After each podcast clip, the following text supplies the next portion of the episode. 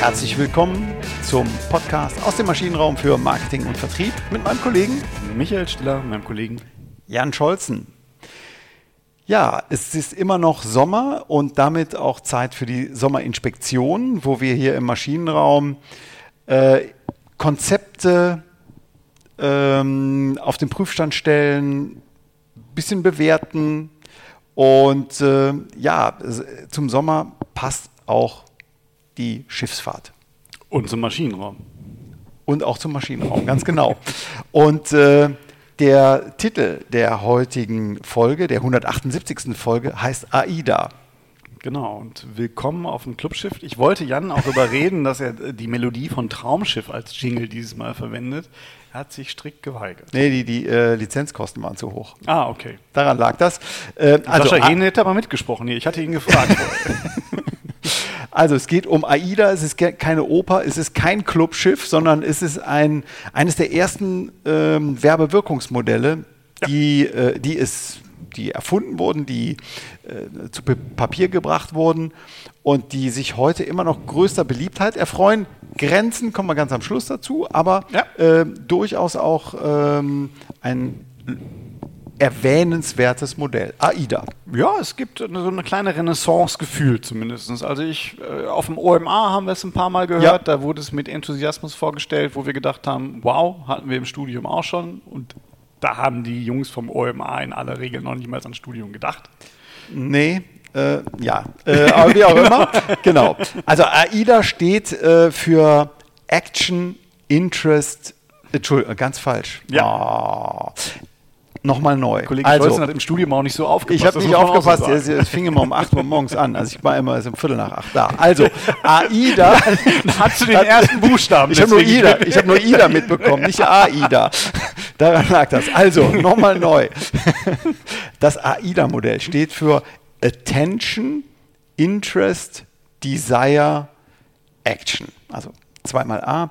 Attention, also die Aufmerksamkeit, Interest ist klar, Interesse, Desire, also äh, Verhaltensbereitschaft und äh, Attraktionskraft und das letzte Aktion, wie zum Beispiel der Kauf. Genau. Und ähm, wenn man es mal rückwärts sich erklärt, ist es ja auch klar. Ne? Also wenn ich möchte, dass irgendjemand ein Produkt von mir kauft, äh, ein, ein, eine Handlung macht oder irgendwo unterschreibt oder irgendwas, dann muss ich ihn vorher dazu gebracht haben, dass er es auch möchte. Also da sind wir beim Desire. Ne? Er muss dieses Verlangen haben. Hm.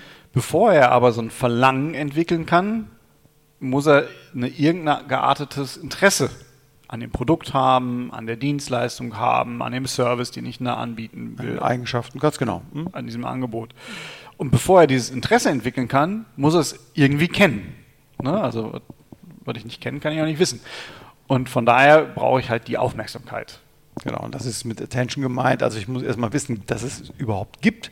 Dann brauche ich ein irgendwie geartetes Interesse dafür, dass es irgendwie mir einen Nutzen bringt, ob emotional oder, oder, oder rational, wie auch immer, ist total wurscht. Mhm. Und dann brauche ich eben das Desire, das Verlangen danach, dass ich auch bereit bin, möglicherweise Geld dafür in die Hand zu nehmen und kann dann eben probieren, mich darüber informieren oder kaufen, was auch immer, eine irgendwie geartete Aktion folgen lassen. Und das ist äh, interessanterweise, du hast es gefunden hier, äh, vor über 120 Jahren hat der Kollege Elmo Luis das Ganze zu Papier gebracht. Verrückt, ne? Aber klar, es hält lange, weil es halt so bestechend logisch auch ist. Mhm. Und es äh, hat auch, einen, das ist halt das Schöne an dem Modell, also, das ist auch ein Modellcharakter. Es hat einen aufbauenden äh, Wesenzug, der zwingend logisch ist. Es gibt kein Vor, zurück, kein Wenn, dann, sondern ich muss Aufmerksamkeit, Interesse, Verlangen und dann handelt jemand. Genau, und dann handelt jemand und dann ist der Prozess abgeschlossen. Aber gehen wir doch vielleicht mal äh, noch mal ein bisschen näher auf diese vier Stufen vom, von AIDA ein. Also Attention, die Aufmerksamkeit, ja, was ist es? Ne? Das ist die Arbeitsfrage. Um was genau. geht es? Um welche Problemlösung? Welches Angebot?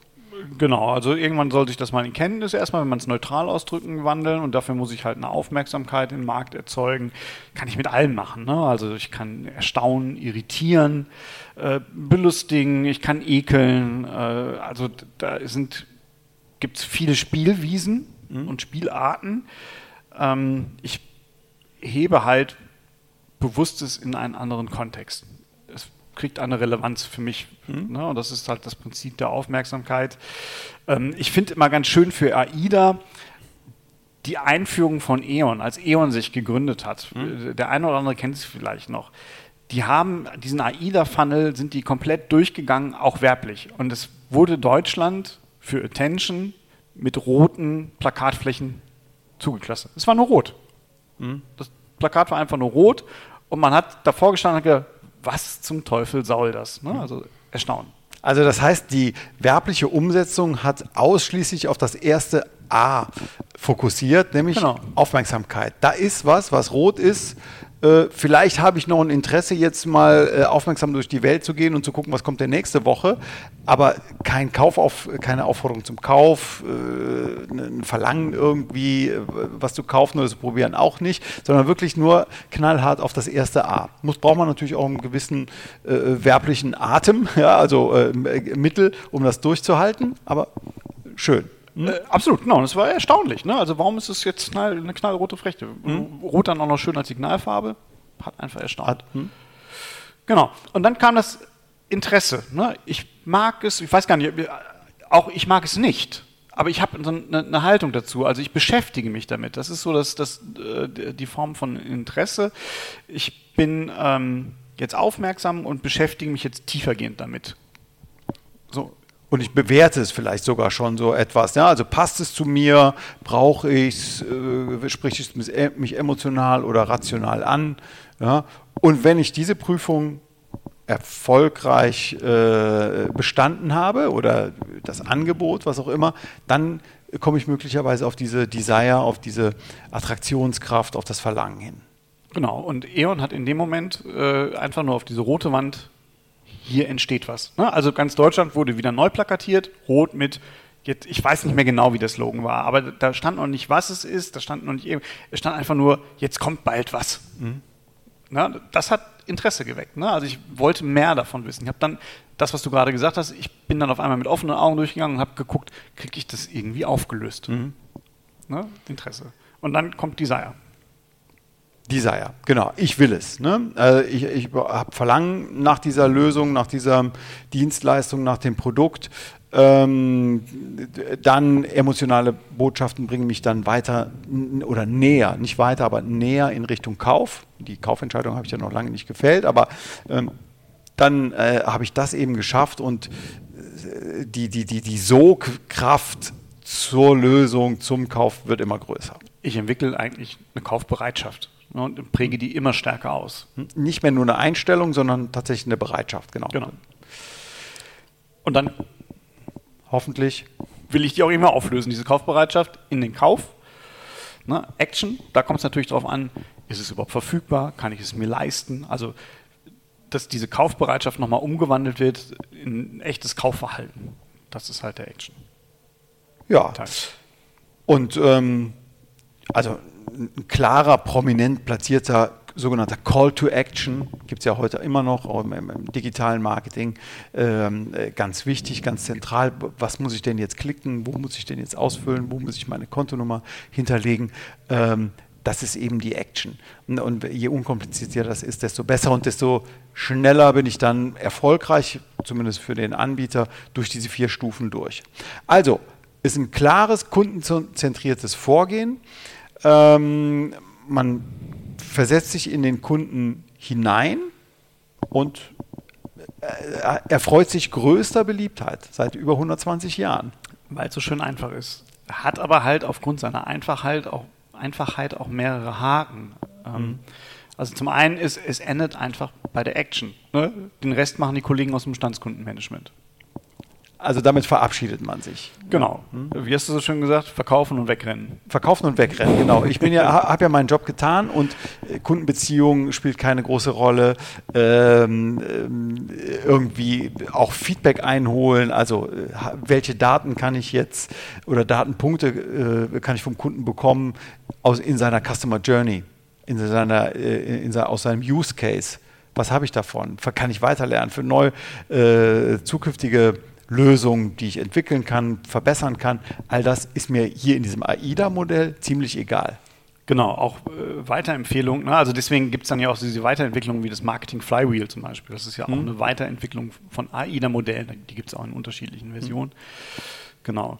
Was auch noch ein Thema ist, aus meiner Sicht zumindest, äh, Kommunikation wird deutlich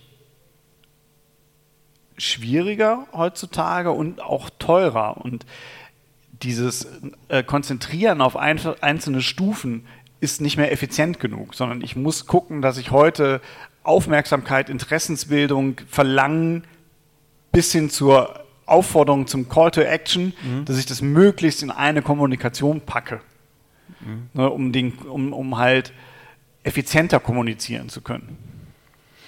Okay, weil die Aufmerksamkeitsspanne niedriger ist, äh, weil die Menge an Informationen größer ist. Äh, Werbemittel teurer sind. Also heute wird ja. sich kein Mensch mehr äh, das leisten können, glaube ich, was, was E.ON damals gemacht hat.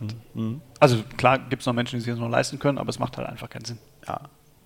Nicht mehr so effizient. Okay, also ja. die AIDA, toll, knackig, auf den Punkt, super gut verständlich, grundsätzlich richtig, ja. äh, aber doch die deutlichen äh, Einschränkungen deckt eben eher nur Erstkäufer ab.